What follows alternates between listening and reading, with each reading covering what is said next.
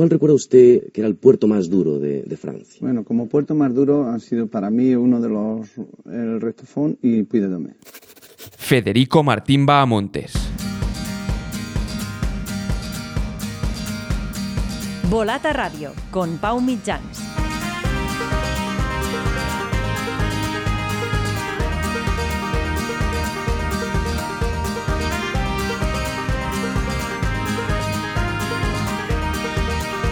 Hola, ¿qué tal? Bienvenidos a Volata Radio, tu podcast de cultura ciclista, un podcast con la colaboración de la marca de ropa ciclista Enles. Puedes descubrir más sobre Enles en enles.cc.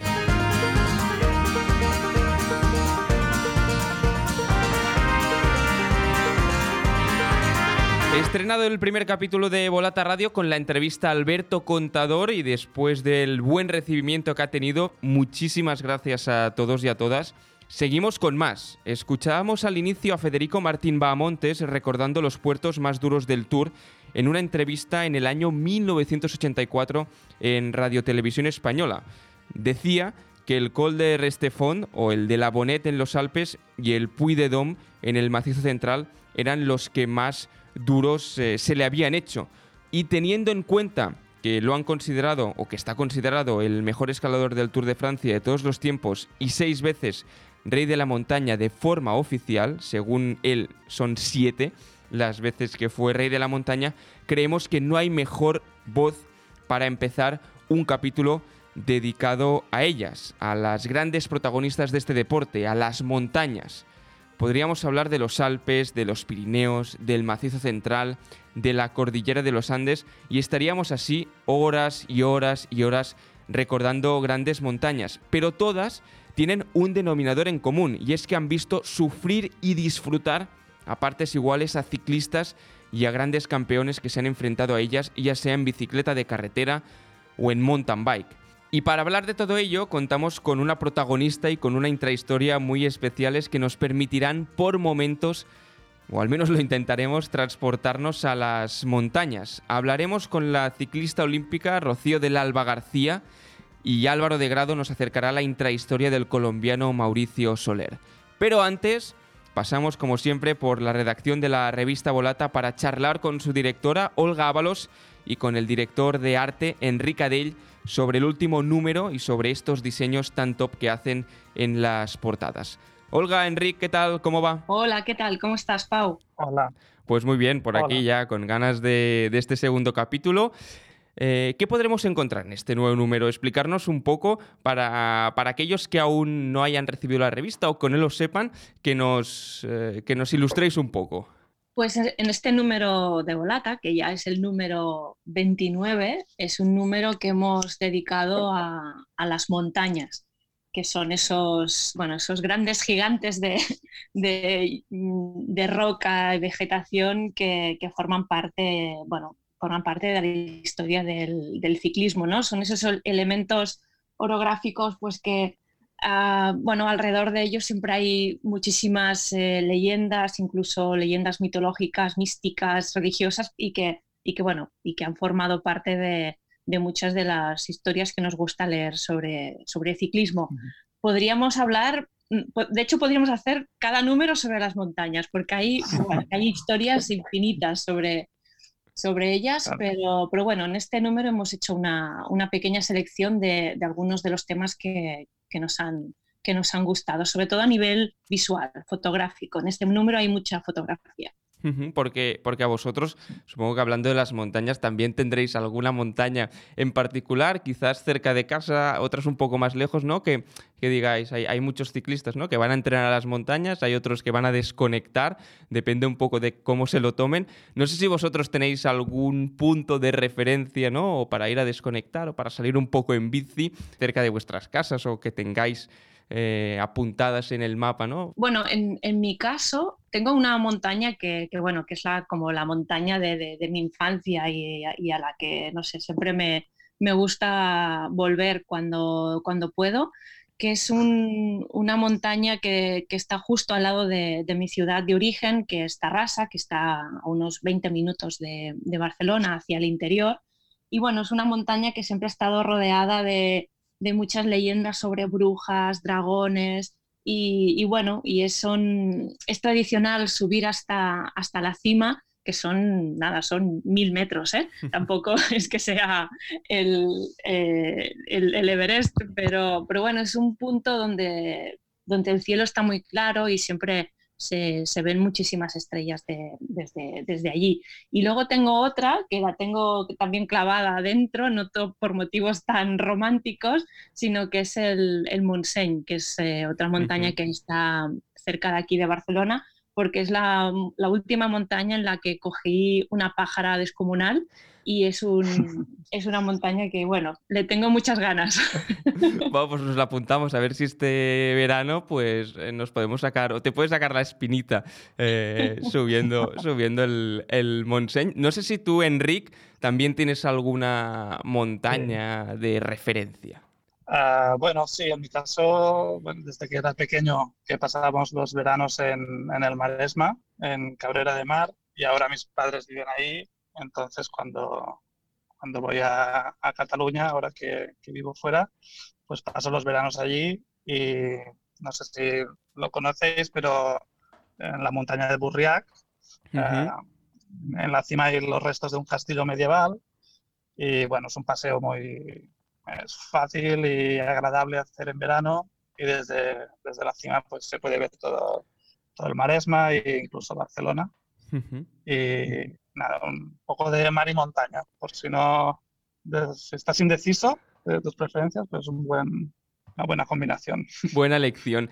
Y, volviendo un poco a la, revista, a este nuevo número, no sé si hay algún artículo, algunas fotografías, algún diseño en, que nos tengamos que, ostras, ahí nos tenemos que detener algunos minutos porque vale mucho la pena. Pues bueno, yo empezaría por destacar un, reportaje fotográfico del fotógrafo Francis Sang, que sacó fotos de la etapa del Angliru, de la Vuelta a España, durante creo que fueron 18 ediciones, bueno, durante 20 años. Y bueno, aparte de verse cómo ha cambiado el deporte en cuanto a, al diseño de las bicicletas, a la indumentaria, a los maillots, los cascos, a ver, se ve esa evolución.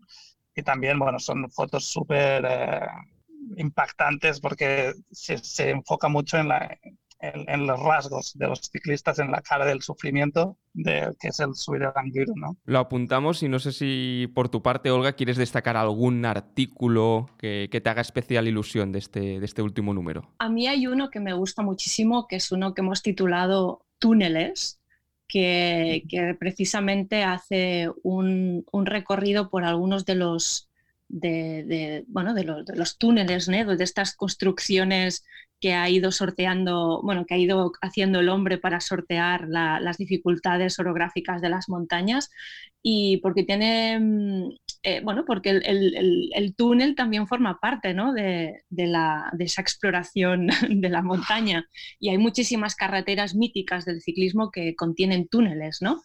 Y, y, este artículo me, me, encanta precisamente porque el, túnel tiene este punto también mágico, ¿no? Entras por el túnel y dónde sales, ¿no? Y, esto, bueno, jugar con este tipo de, elementos que hace que el ciclismo sea algo más que, pedalear, a mí esto me encanta. Y, hablando un poco del diseño, que por esto también tenemos a Enrique hoy, hoy aquí, eh, Volata tiene unas portadas espectaculares, eh, muy chulas, muy top. El proceso creativo de la revista, Enrique, ah, nada, eh, explicándolos brevemente, ¿Cómo funciona? Para aquellos que no, que no lo sepan, por ejemplo, ¿no? Una portada, ¿cómo se escoge el diseño de la portada de una revista de Volata? ¿Cuánto tiempo se tarda? ¿Qué nos puedes explicar de esto? Bueno, pues eh, el proceso empieza normalmente con, conmigo, eh, pensando un poco sobre el tema que, que, hemos escogido, bueno, que Olga y, Isaac han escogido para ese número, pues pienso en alguna idea o algún boceto, lo comparto con ellos, vemos eh, un poco cómo lo podíamos enfocar y buscamos a un, a un ilustrador que, o ilustradora que nos, que nos encaje con, con esa temática o, ese estilo de, de, imagen que, que queremos eh, eh, plasmar. ¿no? Claro, al ser, al ser ilustraciones, normalmente, bueno, normalmente sí, somos nosotros los que encargamos la imagen, ¿no? Entonces, no es, no es como si tuviéramos que escoger entre qué fotografía es mejor. ¿no? para la portada, sino que ya la idea va evolucionando sobre desde lo que nosotros tenemos en la cabeza hasta el- la imagen final, ¿no? Al hilo de lo que comenta Enrique y de, de la evolución de la, de la, de la idea ¿no? de, la portada, también nos gusta conectar eh, la imagen de la portada con, con otros elementos internos ¿no? dentro de la revista. Y normalmente hay como diferentes líneas de mm, líneas argumentales, ¿no? O, o- o- o- o líneas de lectura, ¿no? Dentro de, cada número, ¿no? Y puedes ver que muchas veces la portada, la, la, la cita introductoria y la, y la editorial, pues tienen una conexión entre, entre ellos, ¿no? O sea que buscamos como que la, que la portada no sea solo la portada, sino que también se comunique con lo que hay dentro de la, de la revista. Es decir, que tengan un, un relato. ¿no? Que, que empiece en la portada y después lo sigamos dentro Sí. en, en la revista, ¿no? Sí, que a veces se ve y es obvio y a veces pues no, o solo, solo lo sabemos nosotros, pero, pero bueno, son nuestros pequeños juegos internos que nos gusta jugar con ellos, sí, sí. Ahora ya lo sabrán los lectores, al menos. Algunos lectores que escuchen este podcast ya sabrán que, ostras, el próximo día que lean Volata o que vean la portada, mm, ya sabrán que tienen que seguir leyendo porque seguramente tendrá conexión con algo de lo que vendrá dentro. sí. Exacto, sí, sí. Sí, no, a veces eh, hay temas que son, bueno, que la idea pues nos viene enseguida, ¿no? Claramente lo que, lo que tiene que haber en la portada y otras que, bueno, tenemos que, que darle más vueltas y pensarlo un poco más porque quizás no son temas tan, tan obvios o tan, genéricos. Pues Olga, Enric, gracias por, por esta explicación interesante, muy interesante saber ¿no? cómo funciona el proceso creativo de Volata. Volvemos a hablar en el próximo episodio con también novedades ¿no? o cosas más internas de, de la revista para ir bueno, explicándolas con, con todos vosotros y compartiendo que sea un, un espacio ¿no? donde ir más allá de, de la revista y poder explicarla también de forma sonora. Gracias, Olga. Eh, Enrique, hablamos en la próxima. Gracias a vosotros. Gracias. Muchas gracias. Hasta luego. Hasta luego. Volata Radio, tu podcast de cultura ciclista.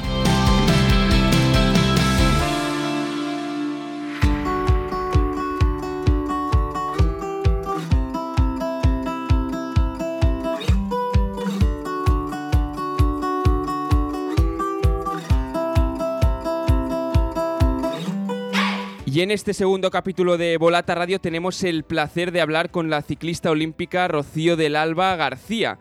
La conversación la grabamos justo antes de que pusiera rumbo a los Juegos Olímpicos de Tokio para conocer de primera mano qué se siente en los días previos a una gran competición, pero sobre todo para conocer qué se esconde detrás de esta ciclista tan ligada a la bicicleta de montaña y también de todos sus sacrificios. Una corredora que con 23 años se ha convertido en una referencia en el mundo del mountain bike español y que actualmente compite con el equipo BH Templo Cafés de Carlos Coloma.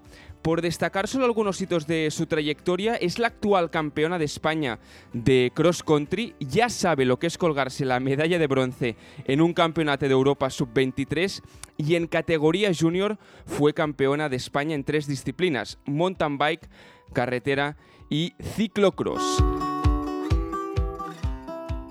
Hola Rocío, ¿qué tal? ¿Cómo estás? Muy buenos días, Pau. Muy bien. Es complicado no empezar la entrevista preguntándote por los Juegos Olímpicos de Tokio. ¿Cómo se viven los días previos de una competición de estas dimensiones? Bueno, la verdad que de momento estamos tranquilos, tanto Valero como yo que vamos a ir a los Juegos, que estoy con él aquí eh, concentrándonos de cara a la estación un poco a Tokio. La verdad que estamos tranquilos y bueno, eh, veremos a ver cuando se vayan acercando los días. Irá algo, habrá algo más de nervios, pero de momento estamos muy tranquilos.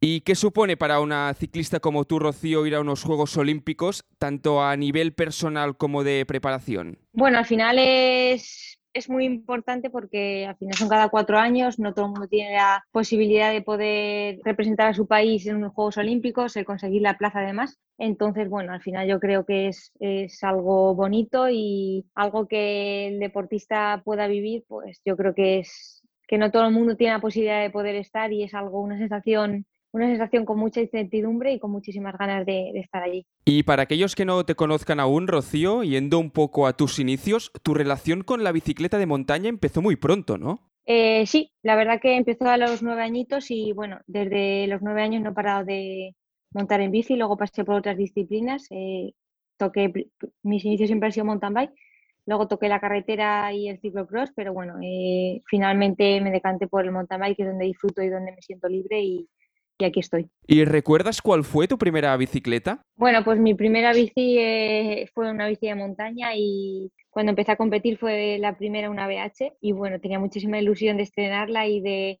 competir con ella y bueno, encima es la marca que llevamos ahora, entonces no sé, es algo bonito de recordar y cada vez que lo recuerdo me emociono. Ahora nos comentabas que en tus inicios no solo tocaste el mountain bike, sino también el ciclocross, la carretera. Es algo muy de moda ahora porque muchos ciclistas pues combinan las distintas disciplinas, ¿no? En tu caso, ¿por qué lo hiciste? Sí, al final por el club donde comencé empezamos a hacer carreras y probamos por el ciclocross. Y bueno, pues empecé a probar a ver qué tal y fue cuando gané mi primer nacional en, de todas las modalidades el primero fue un ciclocross y bueno, ahí fue cuando realmente vi que quería dedicarme a la bici. Y bueno, luego fue un poco la carretera también, eh, entrenábamos en carretera y a mí no me gustaba, yo decía, yo no quiero ir a la carretera. Pero finalmente luego pasé a carretera, corrí unos cuantos años, incluso en profesional, corrí el giro y demás. Y nada, luego quise volver al mountain bike porque es donde realmente disfrutaba y donde me sentía libre. Y aquí estoy hasta ahora. Nos decías hace un momento, Rocío, que la carretera no te acababa de gustar. No sé si nos podrías explicar un poco mejor el, motivo ¿no? de todo ello. Eh, gustarme me gustaba, lo único que bueno, llegó un momento en el que no disfrutaba en la competición y no era lo mismo que el mountain bike. Al final es muy diferente, la carretera tienes que trabajar mucho más en equipo, es todo mucho más diferente al mountain bike y bueno, no me sentía a gusto, no estaba feliz con lo que hacía, no disfrutaba con la bici y donde realmente me sentía libre era en la montaña, en las rocas y en los saltos y, era donde quería estar. Porque ¿qué te da la montaña que no te dan otras disciplinas? Al final la naturaleza, el estar en contacto con el medio ambiente, no sé, el respirar, el, el monte puro no, no te lo da la carretera y es algo increíble.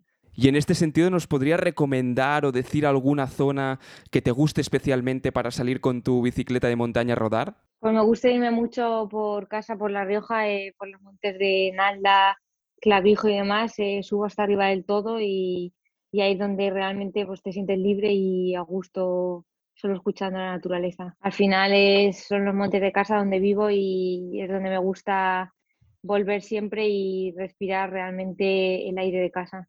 Y volviendo un poco al 2016, a la carretera, esto que comentabas hace un momento, he leído en algunas entrevistas que has hecho que estuviste incluso a punto de dejar el ciclismo y no sé si nos podrías explicar un poco qué pasó en ese año en la carretera que te hizo plantear, ostras, dejar el ciclismo teniendo en cuenta dónde has llegado ahora. Fue un poco al final el reencuentro de Carlos cuando hizo la medalla de bronce en los Juegos Olímpicos de Río justo en el Univalle él estaba firmando autógrafos y bueno, yo quería ir a saludarle y a, felicitarle y fue ahí donde él me preguntó un poco qué, es lo que estaba haciendo y demás y qué era de mi vida. Y yo le conté pues cómo estaba, que no estaba a gusto con la carretera, que, que me gustaría volver al mountain para coger la ilusión de la bici. Y bueno, fíjate que él contó lo que llevaba y que ellos ahora cómo es, para mí ha sido un sueño hecho realidad porque ha sido algo increíble que al final Carlos esos días, o sea, la medalla, madre mía, tuvo que estar, que no paraba como para que encima se preocupara de entrar yo en el equipo. Y nada, y a las dos semanas así le vi en Teledeporte echar un reportaje de él y le volví a preguntar, porque quedamos en que, bueno, en que hablaríamos y demás, a ver si podía entrar el equipo nuevo que entraba él y volver a competir. Y le pregunté qué había pensado de lo mío y demás, él estaba nada cerrada además, y me dijo, pues pásame la ubicación de tu casa y voy a verte y hablamos. Claro, Navacerrada de Villa del Prado, eh, donde vivía yo antes, donde me criaba, pues al final hay una hora, una hora y pico. Y cuando lo vio dijo, madre mía, ¿hasta dónde tengo que ir? Y nada, estuvimos hablando y demás, quedamos en que subía a La Rioja a probar y estuve una semana allí probándome y comencé en Coloma Bike Club. Y ahí fue cuando comencé a hacer mis primeras copas del mundo y bueno, eh, hasta caer en BH Templo, que estamos aquí con el equipo. Y nada, y hasta ahora. Entonces podríamos decir que Carlos Coloma cambió tu vida por completo, tanto a nivel personal como profesional, ¿no? Así es, al final Carlos es muy buen deportista, pero los valores como persona que me ha inculcado y aprendo día a día eh, no lo hubiera aprendido otra persona y la verdad que ha sido un sueño hecho realidad y le debo mucho. ¿Y cómo es tu día a día ahora en el equipo BH Templo Cafés con Carlos Coloma? Entiendo que 100% profesional y centrado en el mountain bike a diario. Así es, al final eh, el equipo es 100% eh, profesional, eh, con la estructura de Valero, de Pablo, de corredores junto conmigo. Y luego staff con chica de prensa, con Silvia, auxiliares, Alfredo, mmm, Costan, eh, los dos mecánicos Calavera y Jorge, Barru también, Manu Mateo. Tenemos un equipo de trabajo que hay mucho, mucho detrás, que mucho trabajo que luego no se ve nada más que el deportista y que hay mucha gente detrás para que salgan los resultados. Y bueno, al final mi día a día depende un poco del entrenamiento, de los objetivos que tenga y del momento que nos encontremos de la temporada. Pero bueno, al final dos días o un día de gimnasio a la semana siempre hago y bueno, em, en torno a horas de bici, pues depende un poco también del objetivo y siempre también combinando la carretera y el mountain bike para, para, ir, para no olvidarte también de la bici de competición y también los rodajes con la de carretera. Entiendo pues que habrá valido la pena dejar tu casa, dejar Villa del Prado, dejar los amigos, la familia para irte a La Rioja, un cambio con el que estás más que satisfecha, Rocío.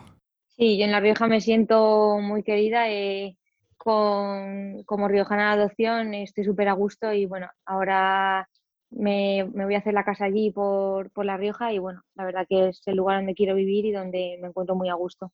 Y volviendo un poco a Carlos Coloma, has dicho en más de una ocasión que es tu gran referente en el mundo del ciclismo. Te quería preguntar, no sé si aparte de Carlos, Rocío, ¿habías tenido de pequeña alguna referente mujer? Al final, sobre todo como me dedicaba a la carretera eh, mucho, pues me gustaba mucho Marian Bosch, Paulín, aunque Paulín toca las tres disciplinas. Y luego en el mountain bike, pues Yolanda Neff, eh, Paulín, corredoras que al final están ahí, siempre han sido mis referentes y, sobre todo fijándome mucho y son un ejemplo a seguir. En este sentido, ¿crees que cada vez más esto está cambiando y figuras como la tuya, por ejemplo, pueden ayudar a que chicas jóvenes que están empezando en esto del ciclismo, en esto de la bicicleta, tengan cada vez más referentes femeninos? Yo creo que sí, al final cada vez ha crecido más el mundo del ciclismo en la mujer, eh, tanto a nivel de material como a nivel de gente practicando bici, hay muchísimo en ciclismo femenino y yo creo que sí, eh, que al final te tengan como referente y y te sigan los pasos, pues eso te da motivación y te da ilusión para, para apoyar y, que sean tus referentes y puedas ayudar. ¿Y sientes algún tipo de responsabilidad de ser una referente para las generaciones que suben? No sé, por ejemplo, cuando escuchas por allí, ¿no? Yo quiero ser como Rocío. ¿Esto te pesa? No, responsabilidad no. Me gusta y al final todo lo que puedo hacer por mi deporte y que se inculque en la base y en, todo el ciclismo femenino, pues al final es un plus y es algo bonito que te tengan como referente y quieran ser como tú. Quiere decir que al final eh, les gusta tu figura y, quieren llegar a ser igual. Entonces, para mí no es una responsabilidad, es un plus y, me gusta que, al final me tengan como referente. Y ya para ir acabando, hablando un poco de futuro, ¿por dónde pasa el futuro de Rocío del Alba? ¿Qué ideas tienes en mente? No sé, ¿por dónde pasan tus objetivos de cara a medio, largo plazo? Mi objetivo es ser campeona del mundo, eso está claro. Lo tengo entre ceja y ceja que quiero intentar conseguirlo. Y bueno, dedicarme también al deporte de luego cuando termine la etapa de ciclismo, pues dedicarme a mi deporte, al entrenamiento y todo relacionado con, con el mountain bike. Muchas gracias, Rocío, por tu tiempo y mucha suerte en lo que queda de año. Muchas gracias, Pau. Estás escuchando Volata Radio, el podcast de la revista Volata, tu publicación de ciclismo, cultura y periodismo que ahora se publica ocho veces al año, con más páginas, más contenidos, más internacional y más beneficios para suscriptores. Suscríbete desde 8 euros al mes, únete a nuestra comunidad y no te pierdas ningún número. Y después de hablar con Rocío, llega el momento de la intrahistoria con Álvaro de Grado. Hola Álvaro, ¿qué tal? ¿Cómo estás? Hola, ¿qué tal, Pau? Muy buenas. Recordar que con Álvaro descubrimos en cada episodio de Volata Radio una intrahistoria vinculada al mundo del ciclismo y en este episodio dedicado a las montañas no podíamos dejar pasar la oportunidad de hablar de los grandes escaladores colombianos, de los escarabajos y en concreto, Álvaro, de un ciclista que tiene una historia de superación e inspiración que vale la pena recordar y poner en valor, ¿no? Sí, sí, porque efectivamente también era colombiano, era escalador, brilló durante varios años en el ciclismo profesional de élite, de hecho solo durante cinco años, porque finalmente una lesión truncó su, carrera, su carrera con 28 años cuando estaba en el Movistar Team y estamos hablando de Mauricio Soler, Mauricio Soler, que ahora tiene 38 años, que, bueno, que, como decimos es colombiano, que fue pues, un ciclista atípico para lo que son los estereotipos de ciclista colombiano escalador, ¿no? Porque en lugar de ser bajito, liviano y muy resistente, era muy alto, bastante alto, era, casi llegaba al 1,90 de altura, era muy delgado y era muy potente subiendo. Era un muy buen escalador que se dio a conocer sobre todo en el Tour de Francia de 2007 cuando corría con el equipo Barlow World, que lo conocerán muchos también porque fue un sitio donde coincidió con Chris Froome, con el primer Chris Froome, el sudamericano, eh, cuando antes de dar el salto a, eh, bueno, bueno, al nivel que luego le conocimos, ¿no? Eh, allí coincidieron con, con Mauricio Soler y, y, bueno, hoy veníamos a hablar de este ciclista porque, como decimos, como buen escalador, tuvo sus mejores gestas en etapas de montaña. De hecho, eh, el momento en el que se da a conocer es cuando gana el maillot de la montaña en el Tour de Francia de 2007. De hecho, en ese mismo Tour gana una etapa espectacular en Briançon, subiendo el Galibier, escapándose de los favoritos y llegando en solitario al, repecho de Briançon. Eh, y a partir de ahí, pues, pues su, bueno, digamos que su estatus cambió completamente en el ciclismo profesional. Eh, esto fue en 2007. En los cuatro años siguientes eh, acabó recalando en el Cas de Park primero, en el Movistar Team después, que, era la misma estructura. Y así es como se llega finalmente al momento en el que cambia su carrera deportiva, ¿no? Porque en la Vuelta Suiza de 2011 es cuando se cae y la caída la acaba obligando a, retirarse. Claro, porque hasta ahora tenía una trayectoria que iba increciendo, ¿no? Parecía un, corredor que iba a marcar una época, ¿no? Por lo que decías, un símbolo de para nuevas generaciones, ¿no? Por este ciclista típico, normalmente vinculamos mucho a los ciclistas colombianos, pequeñitos, grandes escaladores, delgados, eh, y, y Mauricio Soler era todo lo contrario, ¿no? Alto, potente, que también eh, destacó mucho en la montaña, como decías, en el 2007, pero que su carrera quedó truncada por completo en, en 2011, eh, casualmente en una vuelta a Suiza. En la Vuelta a Suiza era el 16 de junio de 2011, iba ya en la general, segundo, tras Damiano Cúnego, de hecho había ganado una etapa previamente, y en el comienzo de una etapa a 70 kilómetros por hora se salió de una curva, no hay imágenes, no hay prácticamente nada de esa caída, solo hay una imagen suya, una foto suya tirado en el suelo cuando ya está siendo tendido.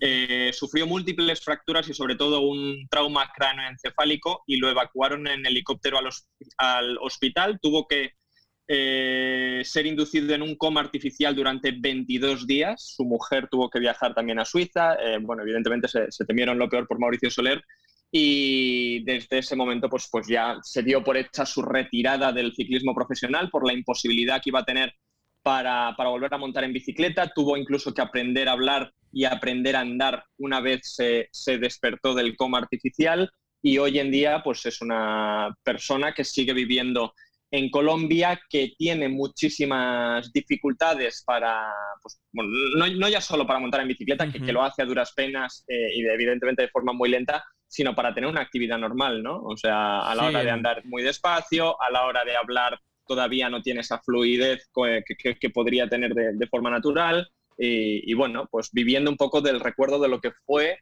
eh, y sobre todo lo que pudo haber sido, ¿no? si, esa carrera de Suiza no... Perdona, Álvaro, hay, hay entrevistas, ¿no? Que, se pueden ver por, por YouTube, por ejemplo, de televisiones de locales que, le han hecho entrevistas, ¿no? Y sí que, se ven realmente eh, las secuelas de, esa caída, ¿no? En, sobre todo cuando... claro, tiene la, toda una parte de la cara la tiene paralizada por completo, con lo cual solo mueve los labios la mitad, digamos, de la boca para, para hablar eh, y bueno, pues eso, es, muy llamativo ver, ver cómo, cuáles son las secuelas del, accidente. Afortunadamente ha podido seguir viviendo y puede seguir haciéndolo con su familia, con su mujer, pero, pero de su etapa como ciclista y de esos momentos de, de, escalador puro y de rodador potente, porque al final era una posición también poco arcaica ¿no? durante la bici. De hecho, eh, preparando un poco esta historia, me, vi el final de etapa en Briançon el otro día y, y, bueno, derrochaba potencia, consiguió mantener dos minutos en un descenso de 40 kilómetros desde, desde el Galivier. Al final creo que entró en meta con 40 o 50 segundos de, ventaja con respecto al grupo de los favoritos.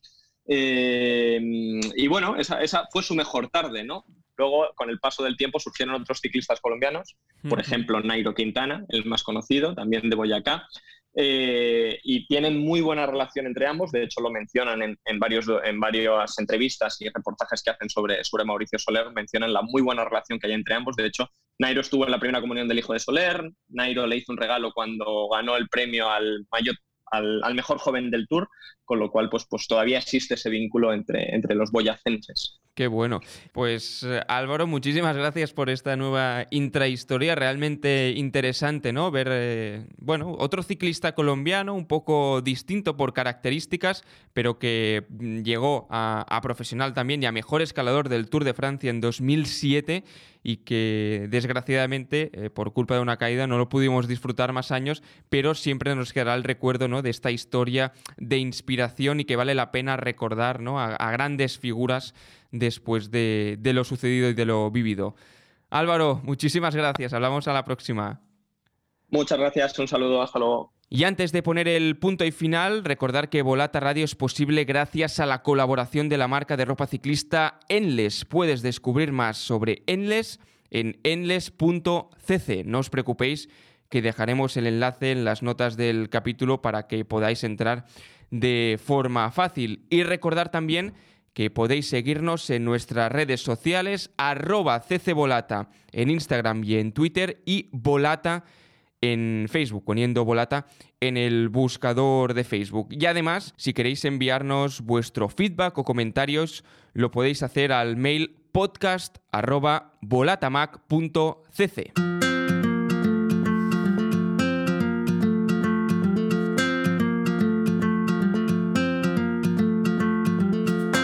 Nos vamos con la firma invitada del periodista colombiano Luis Barbosa. Destaca la importancia de las montañas y en especial de la cordillera para los ciclistas colombianos. Hasta la próxima. La montaña. Ella quita, ella pone. Pero históricamente la montaña para los colombianos y los suramericanos es el lugar donde se dio a conocer la gran historia de ese ciclismo épico. Los escarabajos son y han sido durante mucho tiempo los corredores de la montaña, en los Andes o en otros lugares del mundo, pero siempre los escarabajos. Los colombianos han rodado por muchas carreteras y muchos puertos, pero siempre dejando lo mejor.